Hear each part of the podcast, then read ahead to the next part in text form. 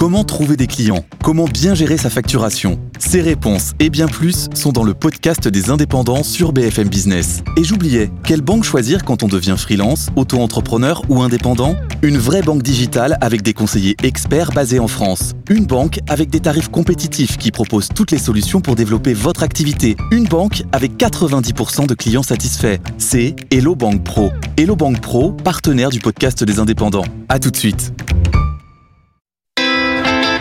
BFM Business présente l'émission qui vous sort de votre boîte. Happy Boulot, le MAG, leur closier. Bonjour à tous et bienvenue dans Happy Boulot le Mag. Être bon en télétravail, eh bien figurez-vous que c'est une compétence. Vous avez l'impression qu'être hyper efficace chez vous entre quatre murs, c'est donné à tout le monde. Eh bien non, c'est un vrai plus. On va en parler avec Arnaud Cartier, directeur général de HR Consultancy Partner. Et puis on va parler des jeunes diplômés dans la data, ces pépites que tout le monde veut attirer. Vous pensez peut-être que c'est la mission de l'entreprise qui les intéresse Eh bien, pas du tout. Ils veulent le détail des postes. C'est ça qu'il faut leur montrer pour les attirer. On en parlera avec Arnaud Gilberton, cofondateur du cabinet de conseil en management IDOCO. Il a co-réalisé une étude avec les SEC. Et puis, comment gérer les absences? Vous savez, les cas contacts, c'est un cauchemar pour les ressources humaines. Eh bien, la gestion de l'absence au bureau, ça peut s'externaliser. On va en parler avec Julien Vernet, directeur de conseil chez Layton. Happy Boulot le Mail, c'est parti. BFM Business, Happy Boulot, le MAG, l'exécutif de la semaine. Et on va parler télétravail avec Arnaud Cartier, directeur général de HR Consultancy Partner. Ça appartient au groupe Randstad. Bonjour, merci euh, d'être avec nous. On va pardonner les chiffres du télétravail euh, qu'on finit par euh, tous connaître et puis ça change de semaine en semaine. Est-ce qu'il y a un autre sujet aujourd'hui quand on est consultant en organisation, en management que le télétravail? Bonjour Laurent Crozier. Aujourd'hui, le télétravail, c'est le vrai sujet, surtout sur les questions de management. Donc, il est encore trop tôt pour parler de l'adaptation des organisations autour du télétravail, mais tout le monde se pose des questions. Les salariés, les managers, les entreprises. Donc le télétravail, c'est le gros sujet aujourd'hui quand on parle management. On cherche à savoir quoi les... Ce que font bien les autres, ce qu'ils font pas bien, euh, d'avoir un benchmark de télétravail? Alors, les boîtes, la première question qu'elles se posent, c'est est-ce que c'est légal? Est-ce que je fais bien toutes les questions de sécurité, euh, le dialogue social, etc. Et là-dessus, la, législation permet quand même un grand euh, champ de possibilités. Donc du coup, c'est la première question. Ça libère un petit peu tout le monde de dire bon, au moins légalement, je fais bien. Ensuite, la, question d'après, c'est est-ce que mes salariés vont bien? Certains mmh. sont contents d'être en télétravail. Pour certains, c'est la plaie. Euh, du coup, comment est-ce que, en tant que manager, en tant qu'organisation, en tant qu'employeur, je fais en sorte que mes salariés aillent bien dans ce contexte de télétravail? Et attention, je préfère parler de travail à distance, parce que le télétravail, c'est quelque chose auquel on va réfléchir dans la durée, etc. Pour l'instant, on est plutôt dans la gestion d'une crise avec du travail à distance. C'est un peu une question Si vous ne voulez pas dire le mot télétravail, vous allez être très seul quand même, hein, parce que c'est assez, euh, assez, répandu. Par contre, vous mettez le point euh, sur quelque chose de très important, l'inégalité entre les salariés. Il faut désormais que l'entreprise fasse du cas par cas avec ses salariés, alors qu'en fait, elle voulait être égalitariste avec euh, l'ensemble de, de, son corps social. C'est compliqué ça à gérer, d'écouter chaque petite problématique humaine. Cas par cas, euh, il faut quand même donner un cadre. Donc, on va l'entreprise ne va pas vouloir euh, prendre en compte la situation de M. Dupont, de Mme Durand, les enfants, la taille de l'appartement. Les... Ça ne va pas être possible d'aller jusqu'au cas par cas. Donc on va aller vers quoi? On va aller vers de la souplesse quand même. Donc aujourd'hui, on a eu du, du télétravail à 100% avec un peu de dégâts. Mmh. On est là sur quelque chose de Pour l'entreprise et pour le salarié. Et pour le salarié et pour le manager mm. qui est au milieu et qui a, eu du mal vraiment mm. à s'emparer du sujet, même si maintenant ça va mieux. Et dialogue social aide aussi, il y a eu beaucoup de bonne volonté. Mais aujourd'hui, on va aller vers quelque chose de plus pérenne et on voit, et on voit vraiment qu'on va aller vers quelque chose de souple. C'est-à-dire ne pas imposer un télétravail à 100% qui est très difficile, euh, mais aller vers une, deux journées de télétravail dans la semaine, voire peut-être un petit peu plus. Euh, l'employeur a besoin de donner un cadre, donc comment le manager, lui, va dire, OK, je prends en considération les situations personnelles. L'entreprise va dire j'ai besoin d'organiser les choses. Le salarié voudrait qu'on ne pense qu'à lui, évidemment. Il a ses situations personnelles à, gérer. Donc on se bah, cherche encore. C'est surtout que renvoyer le salarié euh, totalement chez lui avec euh, le financement de son bureau, euh, de ses charges, de son chauffage, de tout, évidemment, ça pose des questions dans l'entreprise et c'est forcément du cas par cas. Vous dites il faut un cadre, mais l'entreprise est obligée d'aller voir des, des problématiques personnelles. Oui, pour le salarié aujourd'hui, le ressenti est quand même celui d'un bénéfice. Alors attention, on ne parle pas de tous les salariés, on parle des postes télétravaillables, et du coup, on parle du tertiaire, et du coup, on parle beaucoup des cadres. Alors, cette précaution prise, pour ces populations-là, c'est quand même beaucoup un soulagement de pouvoir dire enfin, je ne suis pas obligé de me payer aujourd'hui les transports, etc., tous les jours. Euh, je peux même envisager de, de, déménager, des choses comme ça. Ça ouvre, mm. ça ouvre quand même beaucoup de choses positives. Pour certains, il y a quand même tout le stress qui va avec. Et aujourd'hui, on est encore dans un contexte sanitaire qui oblige les entreprises ou qui recommande le télétravail, mais pour ceux pour lesquels c'est une contrainte, la possibilité existe quand même de plus en plus de retourner dans l'entreprise. Et on peut imaginer qu'avec la fin de la crise sanitaire. Mais on trouve plus grand monde pour défendre le 100% télétravail. Hein. Non, on en revient. On en revient et, je serais curieux de voir comment les, grandes mm. entreprises américaines euh, qui ont basculé dans le 100% télétravail vont pouvoir le gérer dans le long terme.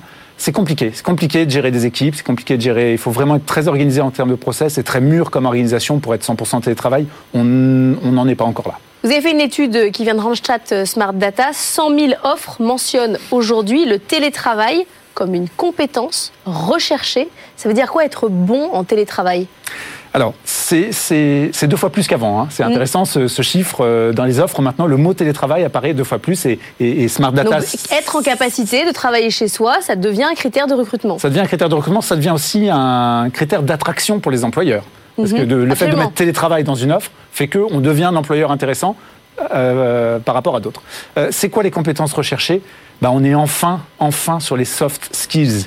Et nous, en tant que consultants, euh, forcément, et, les, les, RH, depuis des années et des années, se battent pour dire arrêtons de reconnaître les seules compétences techniques, reconnaissons enfin les compétences comportementales, humaines et autres. Et c'est ça le télétravail. Mais alors ça veut dire quoi? Ça veut dire être capable, être autonome, euh, faire des feedbacks quand même J'ai plus mon équipe euh, alignée devant moi tous les matins au garde à vous. Donc mhm. comment je fais? Euh, Alors, ça, c'est le manager. Côté manager. Je vais commencer par le manager, après je parlerai du salarié. Côté manager, comment je fais pour piloter? Comment je fais pour être sûr qu'il y a de la performance, il y a de la production? Il faut savoir faire confiance, pour le coup. Euh, il faut pouvoir communiquer des choses très précises. Il faut arriver à animer une équipe à distance. Il n'y a plus la machine à café, il n'y a plus les pauses déjeuner, il n'y a plus les réunions, on ne peut plus parler euh, à tout le monde directement. Donc euh, ces soft skills-là, qui étaient quelque part encore un peu un 20 mots dans la définition des managers, maintenant elles sont obligatoires avec le télétravail. Tant mieux, ça nous oblige à faire ce pas. Côté salarié, côté salarié aussi, il faut que je puisse m'organiser seul, il faut que je sache où chercher des informations, il faut que je coopère avec les autres, et, tout ça sans avoir euh, autour de moi un collectif de travail. Donc on va aller chercher des qualités humaines, des qualités celles que je viens de citer. Donc l'autonomie, par exemple, devient euh, une valeur euh, sacrée, quoi. De, ah, une compétence à mettre en avant. Oui, ça devient indispensable parce que quelqu'un qui saura quelqu'un qui pouvait se débrouiller, je ne sais pas, sur un plateau, un centre d'appel, en écoutant les autres, en, en, interpellant son, son, manager, etc.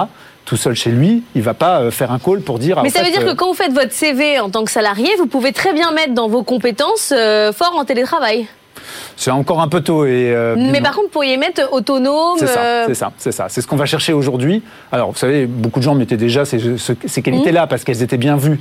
Mais il n'y avait pas la sanction du télé. Alors que maintenant, avec le télétravail, si, on a menti sur son CV et qu'on a dit je suis très autonome, je suis très communicant, je suis très coopératif, euh, je résiste bien au stress et je suis habitué à des environnements ambigus, euh, ça va être très très vite visible si on a menti sur son CV. Pour le il faut être aussi capable de faire des zooms, pouvoir enchaîner les, les conf calls euh, toute la journée. Alors, on n'est plus dans une, dans une soft skills, on est vraiment dans une, une compétence technique. Oui, c'est une hard skills maintenant, c'est enchaîner les, les, conférences. les, outils se sont adaptés. Euh, et on parle de postes où de toute façon les collaborateurs sont plutôt amenés à savoir le faire. Donc c'est pas un critère discriminant aujourd'hui. Euh, on verrait pas sur euh, on verrait pas sur un recrutement quelqu'un qui n'est pas pris parce qu'il sait pas faire de zoom. Sur le télétravail, même si personne ne va aller au 100%, on ne reviendra jamais en arrière. Je pense qu'une étape est franchie. Euh, il y a très peu de boîtes qui disent euh, ça s'est tellement mal passé que dès le 15 janvier, je veux tout le monde aligné devant la porte. Pourtant, on a vu là des entreprises à qui il a fallu forcer la main pour pousser au télétravail pour des raisons sanitaires, mais qui ne voulaient pas, hein, qui faisaient tout pour pouvoir avoir une continuité au bureau. le fait que la résistance mhm. était normale parce que les employeurs ne l'avaient pas vécu. Maintenant qu'ils l'ont vécu, que les salariés l'ont vécu, euh, ça va être très difficile de revenir en arrière. On est parti durablement pour un ou deux jours de télétravail. 700 accords depuis le début de l'année Mm. dans, le, dans le domaine du télétravail au sein des entreprises. Et- Bon, on le rappelle, hein, il faut un accord, il faut une discussion, du dialogue social en interne pour arriver à un accord sur la question du télétravail. Qu'est-ce qu'on finance, qu'est-ce qu'on finance pas? Il faut que ça soit très clair. C'est pas juste on renvoie les gens chez eux. C'est aussi, c'est aussi, euh, ça a aussi, ça a aussi été une expérience positive Mm. de dialogue social. Oui, On l'a vu avec l'ANI du 26 novembre, euh, et aussi dans le, dans, dans le dialogue social dans l'entreprise. Face à l'urgence, tout le monde a fait preuve de bon sens. Euh, les, les- les abus ont été très rares, et dans un sens et dans l'autre. Et donc, euh, ce dialogue social a existé, et, et- et il est plutôt positif, oui. On va faire le quiz euh, RH. Vous me dites euh, stop ou encore Les CV classiques, on continue ou pas? Encore. Les horaires, on continue ou pas? Encore. Les tests de personnalité, on continue ou on arrête? On continue. Plein, on en, fait, on en fait plein. Les Zooms et les Teams, on continue ou on fait une petite pause dans la journée quand même? Ce serait bien de ne pas faire que ça. Les team building, Compliqué à distance, mais c'est nécessaire. il y a une nouvelle offre hein, qui émerge sur les team building euh, À à, distance. distance. avec euh, des cafés, euh, des trucs. Il faut continuer quand même. Oui, il faut, Faut apprendre aux du- managers à animer, appelons ça team building ou autre, mais il faut que les managers apprennent à animer à distance. Et c'est pas facile. Les chief happiness officers, on continue ou on arrête Ce- ce- on arrête dès le départ. On Il faut- commence pas, c'est ça il faut, il, faut, il faut que le travail ait du sens, il faut que l'organisation permette aux gens de s'épanouir, et il ne faut pas euh, mettre des, des choses cosmétiques comme ce genre de, ce genre de choses. J'ai jamais été pour. Le coaching, On continue. est-ce qu'on en met pour tout le monde? Il y a une vraie démocratisation sur le coaching qui est en Oui. train de se passer. Oui. Euh, c'est plus uniquement pour les, les cadres haut de gamme ou les, Absolument. ou les chefs. hein. Est-ce Oui. que c'est une bonne chose? C'est- une bonne chose, c'est toujours très utile d'avoir un miroir, de prendre de la hauteur, de s'interroger sur la façon dont on communique. Donc euh, oui, oui, on continue. LinkedIn, quelle est votre relation avec LinkedIn? Vous y êtes? Vous répondez? Vous y êtes souvent? Vous postez? Alors j'y suis, j'y suis, je poste un peu. Euh, c'est un outil intéressant pour ce que c'est, c'est-à-dire de la mise en réseau. C'est pas un outil social, c'est pas un outil de com, même si ça le devient, et c'est un peu une, une déviance. C'est un outil de mise en relation, il faut l'utiliser comme tel, notamment pour du recrutement. Mais par exemple, vous, si on vous écrit sur LinkedIn, est-ce que vous répondez? Vous regardez votre boîte de réception? Oui, je la regarde. Mais vous répondez pas. Je réponds, euh, je réponds pas à tout le monde parce qu'il y a aussi beaucoup de publicité. Il y a beaucoup de publicité. Attention quand même, hein, parce que sur ce, sur ce canapé, les gens répondent hein, à leur boîte de réception LinkedIn. Très peu euh, disent qu'ils ne répondent pas. Il va falloir vous y mettre. hein, c'est, euh, c'est obligatoire. J'y que pour l'image. Merci d'avoir été avec nous, euh, Arnaud Cartier, directeur général de HR Consultancy Partner, le cabinet de conseil en ressources humaines du groupe Randstad. Et nous, on va parler des jeunes, des jeunes et du recrutement dans la data, les pépites, quoi. BFM Business. Happy Boulot, le MAG. Better Together. Et on va parler des jeunes diplômés dans la data, les pépites. Comment faire pour les attirer dans vos filets? C'est peut-être ce que vous vous demandez en tant qu'entreprise. On va vous expliquer tout ce qu'il faut pour qu'ils viennent directement à vous. On est avec Arnaud Gilberton. Bonjour, cofondateur du cabinet de conseil en management IDOCO. Vous avez co-réalisé une étude avec l'ESSEC. Vous avez posé la question à ces jeunes euh, sur ce qu'ils veulent dans l'entreprise. Et alors, ce qu'ils veulent, c'est des trucs intéressants et des perspectives, en gros. C'est ça. Alors, les jeunes dans la data aujourd'hui, les jeunes diplômés, euh, ce qu'ils cherchent vraiment, c'est à développer leurs compétences. Et donc, ils sont avant tout intéressés par les aspects techniques des projets qu'on peut leur proposer. Et on voit qu'il y a parfois un peu une incompréhension par rapport aux entreprises, parce qu'on voit beaucoup d'entreprises qui cherchent à attirer les jeunes diplômés de la data avec la mission de l'entreprise, une vision, euh, de la rémunération, des conditions de travail. Mais en réalité, nous, les jeunes qu'on a à l'ESSEC, alors on a euh, un master qui est spécialisé en data science et puis une formation à travers une chaire sponsorisée par Accenture qui permet justement de former les jeunes diplômés de l'ESSEC à la data. Ce qui les intéresse, c'est de développer leurs compétences sur des projets techniques intéressants avant tout. Ah, Donc là, il y a quand même un problème d'adéquation entre l'entreprise qui croit que euh, avoir une mission ou euh, mettre en avant euh, la manière dont on travaille chez elle, etc., c'est un argument d'attractivité. Et en fait, non.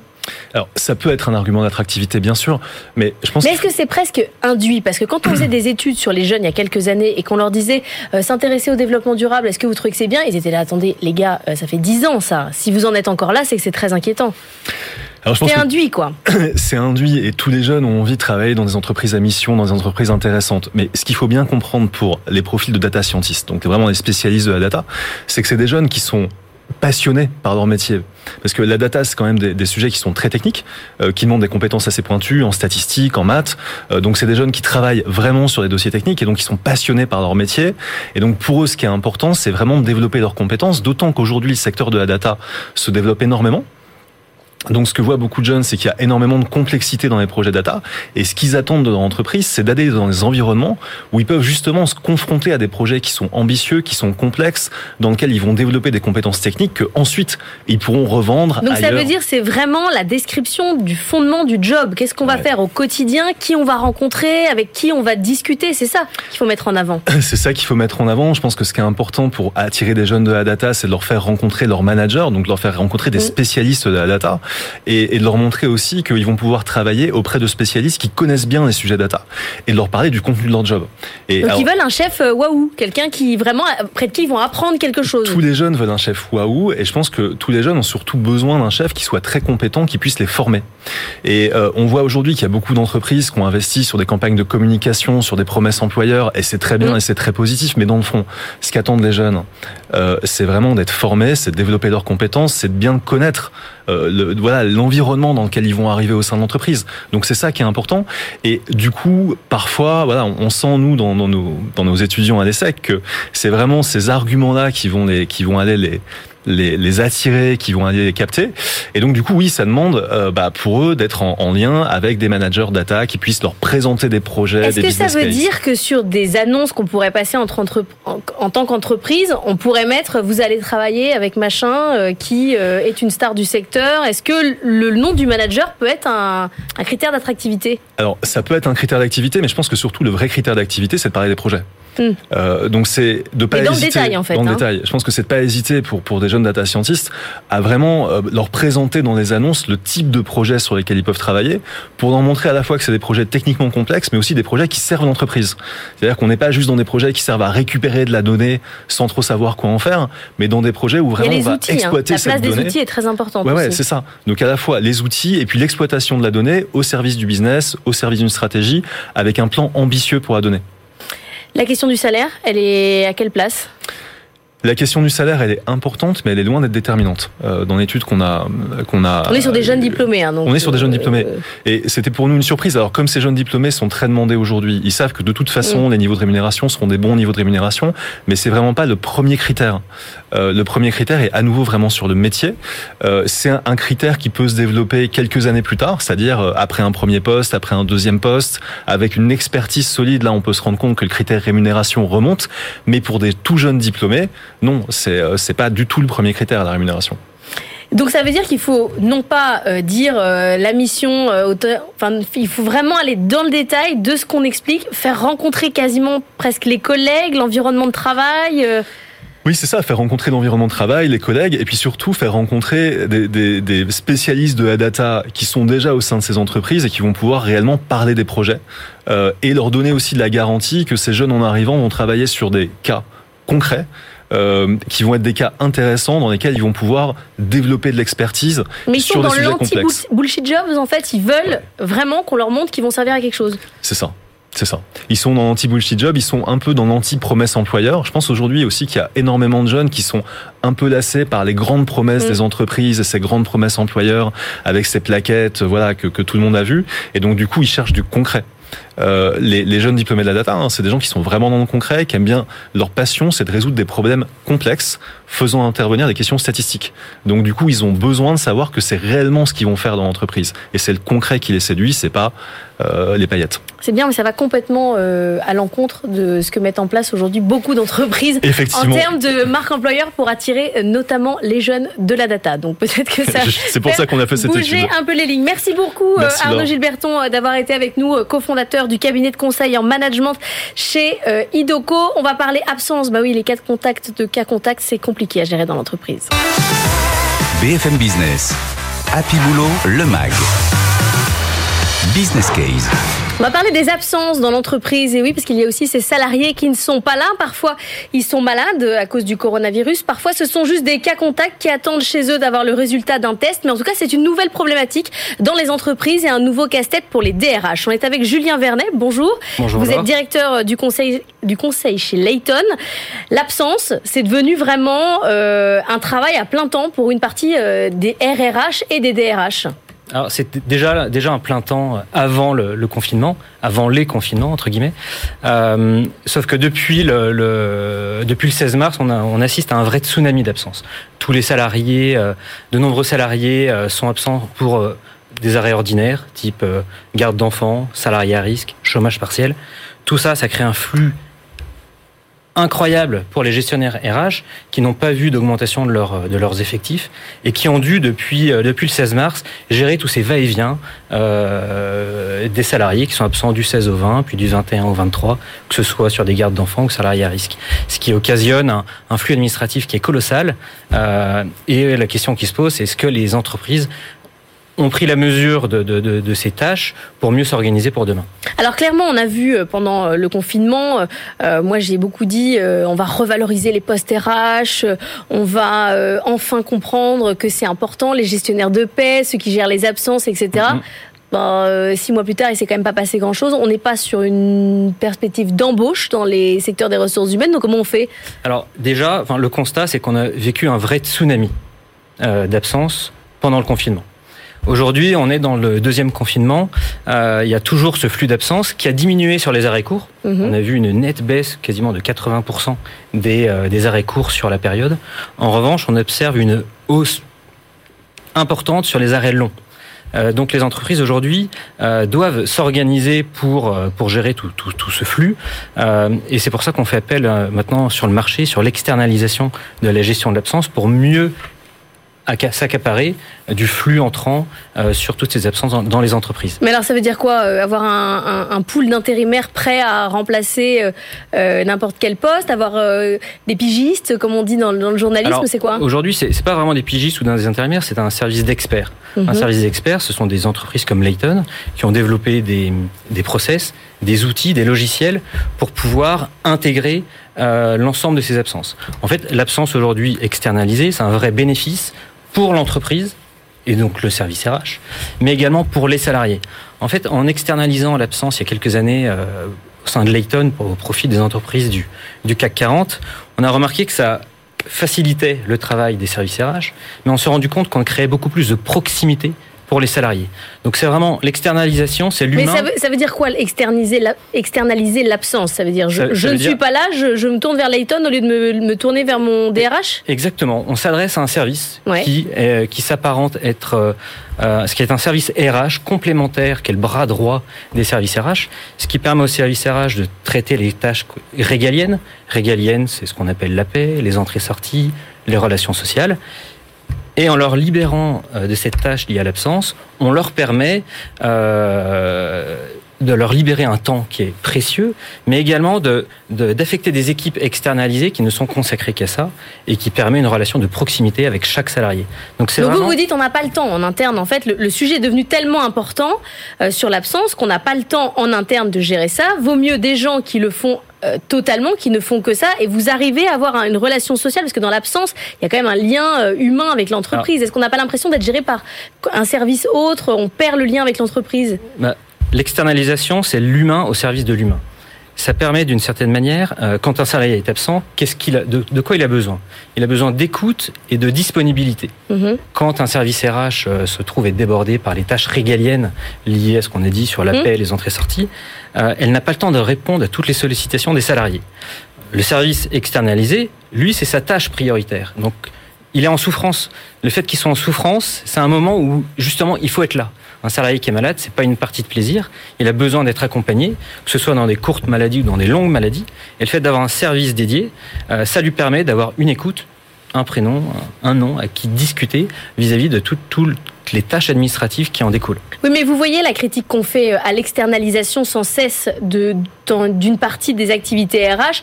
Euh, par exemple, quand vous mettez en place un numéro vert, vous dites bon bah moi si j'ai un problème dans mon entreprise, je mets en place un numéro vert, les salariés appellent, et c'est pas mon problème. Est-ce qu'il peut pas y avoir cette vision-là dans l'externalisation de l'absence Justement, nous, on n'est on pas du tout sur ce modèle-là.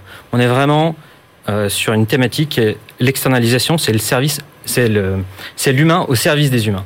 Ça veut dire quoi? Ça veut dire que quand les salariés de nos clients appellent le service Layton, il y a un prénom et pas un numéro vert. Il y a un traitement qui s'opère dans les 24 heures au profit du salarié pour pas le laisser dans la panade vis-à-vis de la situation et dans laquelle il est. Vous connaissez son service, son poste? On connaît tout. On a tout. On a accès au service RH de nos clients.